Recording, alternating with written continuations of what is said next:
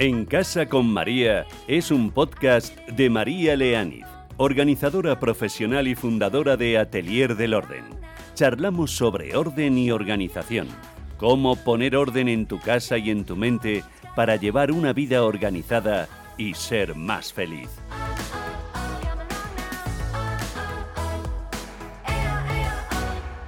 Cocinar es una fuente de disfrute para muchas personas y todo lo que conlleva, el ambiente que se genera en casa, los aromas, las conversaciones en torno a los fogones, el sentarse a la mesa, degustar, compartir, reír. Y en cuestión de hacer hogar, que es la materia prima de este podcast, la cocina, la alimentación saludable y la organización de menús son una parte esencial.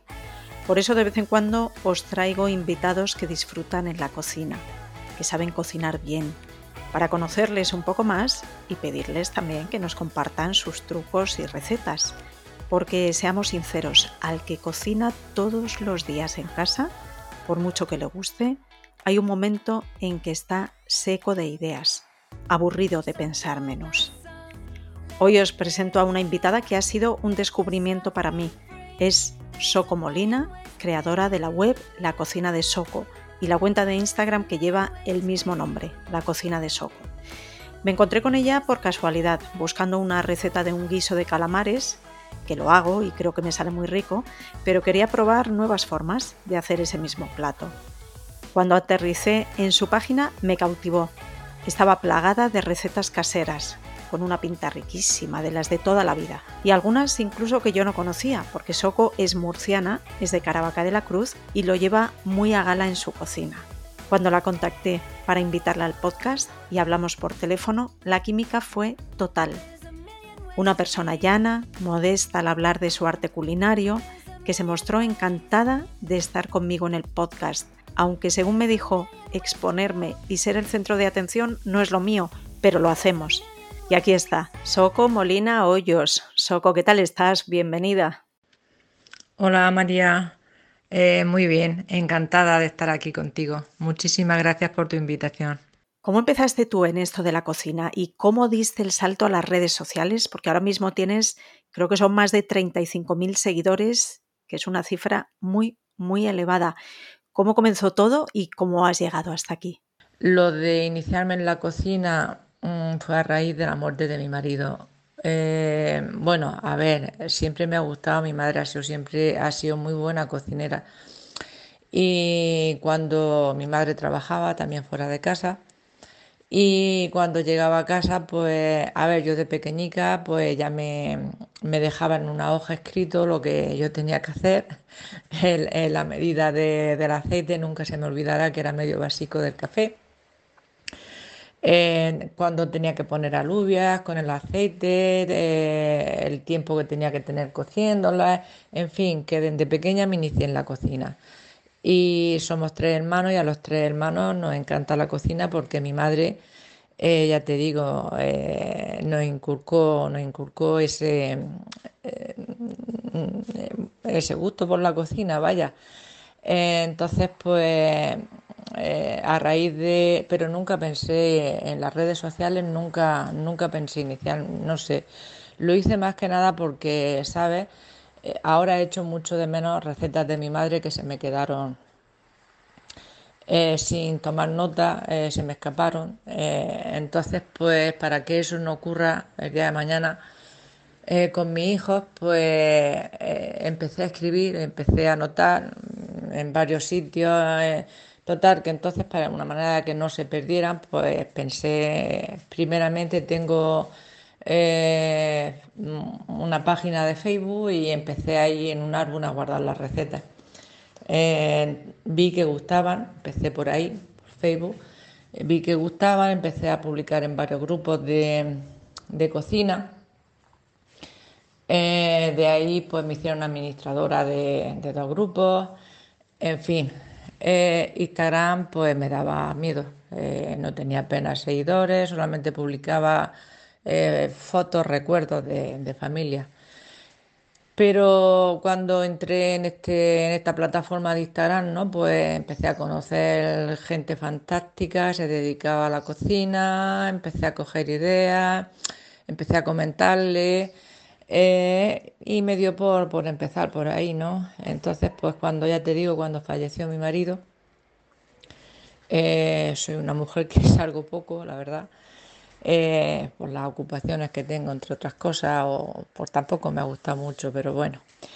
Eh, entonces mi, la cocina me servía como, terapia, ¿me entiendes? Mientras estaba en la cocina y pensaba en lo que iba a hacer, lo voy a hacer de esta manera, le voy a poner esto, a ver cómo sale si le añado esto, pues me servía, ya te digo, de terapia, me metía en la cocina, me olvidaba de todo y bueno, eh, como estaba sola, pues eh, me dedicaba a eso, a hacer mis fotografías, a publicarlas. Empecé poquito a poco, 50 seguidores, 100 seguidores. Ya cuando llegué a 500 yo ya estaba asombradísima, vaya. Entonces cuando yo vi pues eso, que, que mis recetas gustaban, que mm, estaba ayudando a, la gente joven a iniciarse en la cocina, porque mis recetas pues son las de siempre, eh, tradicionales, ¿no? En muchas de ellas, ya te digo, de mi madre, pues creo que, que, la gente lo que le gusta es eso. Entonces, pues ya te digo, cuando llegué a los 500 yo estaba asombradísima. Y eso pues te va animando pues a seguir a más, a seguir a más. Y vaya, pues aquí estoy. Entonces, pues me enrolla de una manera. Me encanta que compartas todo eso con nosotros, Soco. A veces un golpe es verdad, algún suceso en la vida personal provoca el nacimiento de algo bueno, como ha sido tu caso. Y en este podcast nos encanta no solo aprender cosas, sino también conocer personas, así que encantada de escucharte. En mi trabajo como organizadora profesional, cada vez que voy a una casa a ordenarla o a organizar las rutinas familiares, casi siempre cae la pregunta de ¿y cómo puedo organizar las comidas de la semana? Es que es un aburrimiento todos los días igual. Soco, ¿por qué crees que a tanta gente le agobia tanto este tema? A ver, pues eh, yo pienso, pienso eh, que puede ser un aburrimiento porque entramos en la rutina, ¿no? De que todos los días hacemos eh, lo mismo, luego vamos, no sabemos qué hacer, porque otra vez lo mismo, que nos gusta. ¿Qué pautas les darías tú para organizarse en materia de menús semanales? A ver, no sé si, si os vale para los demás como idea, entre comillas, ¿no? Yo lo que hago, eh, lo que tengo hecho es una lista, me, elaboro, me he elaborado una lista de las comidas que, que, más nos gustan en casa, una lista de 10, 15, 20 comidas, ¿no? Y la llevo la nota en, el móvil. Entonces cuando voy a comprar, echo un vistazo a la lista porque hay muchas veces que se nos olvidan platos muy sencillos eh, de hacer que hace muchísimo tiempo que no hemos elaborado entonces le echo un vistazo a, la lista y entonces pues me acuerdo de plato, digo, madre mía, esto con lo bueno que está y, el tiempo que hace que no lo he hecho, pues mira, pues sabes que esta semana lo, voy a hacer, ¿qué tal? En fin, eh, es una, creo eh, que puede ser una, una, ayuda a la hora de ir a comprar, ¿no? Porque ya te digo, hay platos que súper sencillos que nos sacan de muchos apuros eh, por ejemplo, una ensaladilla rusa, que está a la orden del día, que como primer plato eh, al mediodía acompañado de un plato de carne o de pescado viene súper bien, eh, o para la noche, que hay platos muy sencillos, ¿no? Muy sencillos que nos olvidamos de ellos. Entonces, pues yo creo, es lo que yo hago, lo que, ¿no? tengo una lista elaborada, ya te digo, con mm, varios platos de, de, lo que más nos gusta y echarle, sencillamente, echarle un vistazo y, recordar e-, esos platos que nos gustan. Entonces, pues a partir de ahí, eh, mira, me apetece comer esto, me apetece comer esto, me apetece comer esto, y de ahí ya elaboramos la, la lista de la compra. No sé si te animas a dejarnos un menú para toda una semana o algunas ideas sueltas de platos caseros, los que mejor puedan funcionar, lo que tú creas, a una mayoría de personas, platos sencillos, ricos, de esos que tú cocinas. A ver, eh, un, menú semanal, pues eh, te comento. Eh, mi madre tenía por norma ¿no? que los lunes en casa siempre eran legumbres, unas lentejas estofadas, guisadas, legumbres, lentejas, garbanzos, alubias estofadas eh, los martes eh, traían el pescado fresco en la lonja, ¿no? Entonces los martes lo dedicaba a, yo de hecho sigo, sigo los consejos de mi madre.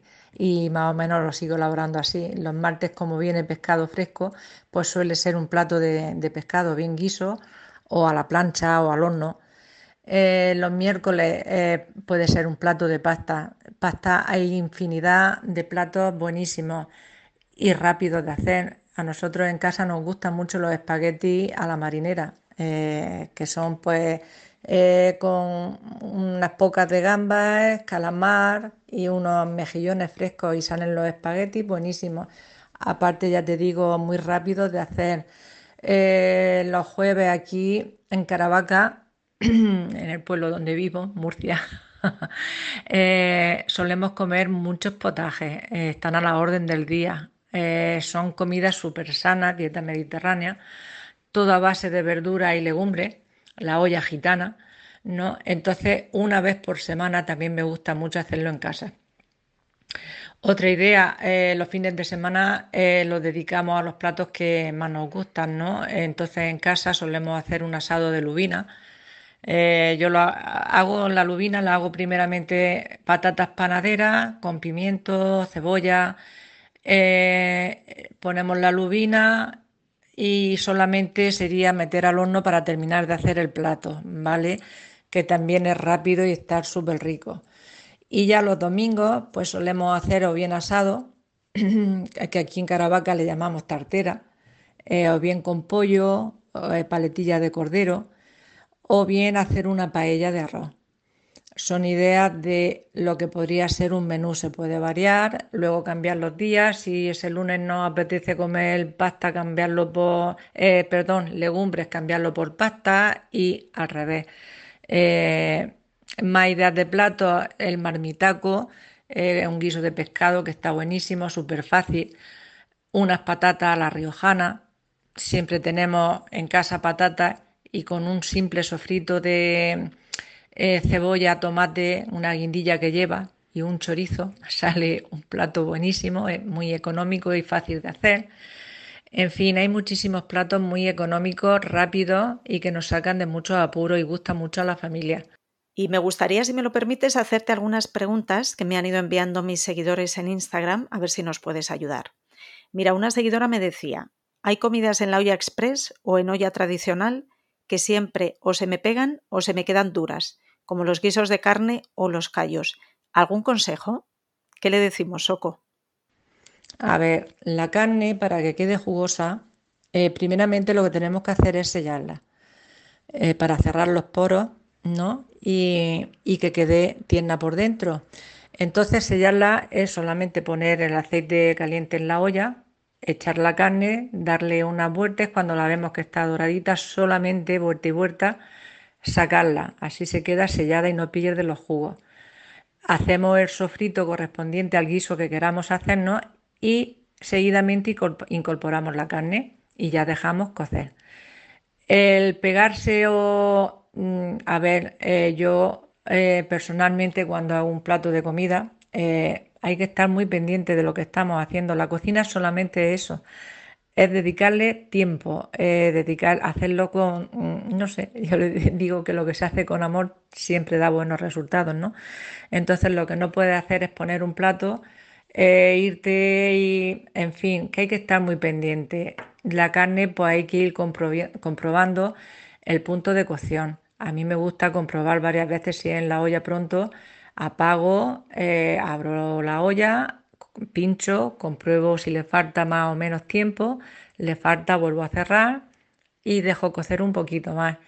Así hasta que vemos que está a nuestro gusto, ¿vale? Otra pregunta que me enviaba, esta vez era un padre separado, me decía Carlos, ¿cómo puedo hacerle el pescado atractivo a los niños? Porque no lo quieren ni ver y todos los pescados les parecen lo mismo. Menuda lucha con el pescado, ¿eh? Lo del pescado de los niños, eh, la forma de, de, de hacérselo apetecible. A ver, eh, yo he trabajado también con niños de, con necesidades especiales eh, en una cocina. Aparte también he, sido monitora de, comedor escolar, ¿no? Y la verdad que, a ver, eh, hay muchas maneras de camuflar el pescado, ¿no? Que se le haga a ellos apetecible. Eh, la presentación también hace mucho, no es igual ponerle un pescado escueto en un plato que hacérselo vistoso, que a ellos les llame la atención. Eh, por ejemplo, yo cuando estaba en la cocina de, este centro que te digo, allí lo hacía eh, muchas veces gratinado, porque camufla muy bien el sabor del pescado. gratinado es con una mayonesa, si es casera mejor, a la mayonesa se le pone un poquitín, se le pica un ajo, muy poco solamente para dar sabor y un poquitín de, perejil. Y en el fondo de, en el fondo de, de la bandeja del horno, eh, un, poco, un poco de tomate frito, muy poco. Se le pone el pescado encima, puede ser bacalao, merluza, y se cubre con la mayonesa que, que hemos elaborado. ¿no?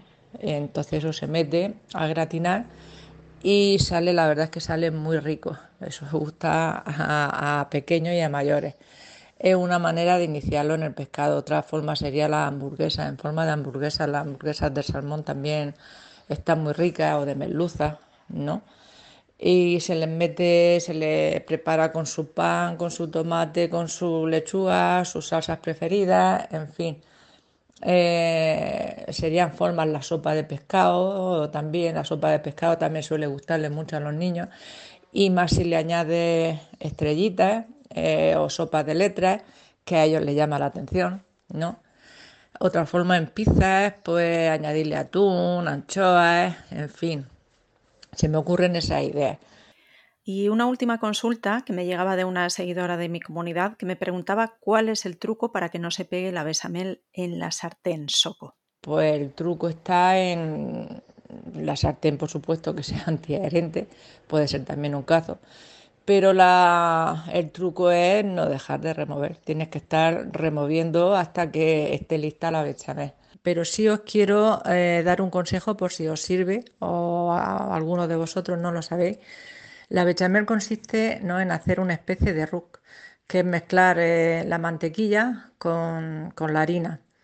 El truco está en que sean partes iguales, debe ser siempre la misma proporción de mantequilla que de harina, ¿vale? Entonces poner la mantequilla en la sartén, una vez que la mantequilla la tenemos derretida, añadimos la harina, damos vuelta hasta que la harina esté tostada y pierde ese sabor al crudo y seguidamente incorporar la leche. La leche siempre debe estar caliente, nunca fría porque se formarían grumos. Una vez que hemos añadido la leche, es solamente con las varillas remover, remover, remover hasta que coja la consistencia y esté la bechamel a nuestro gusto.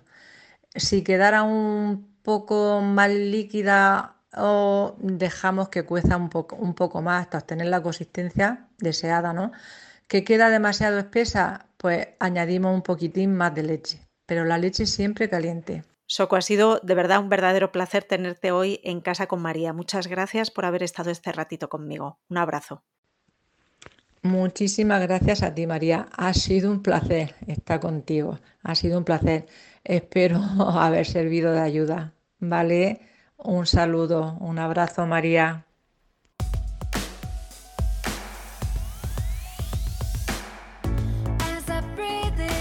En Casa con María es un podcast de María Leániz, organizadora profesional y fundadora de Atelier del Orden. Charlamos sobre orden y organización, cómo poner orden en tu casa y en tu mente para llevar una vida organizada y ser más feliz.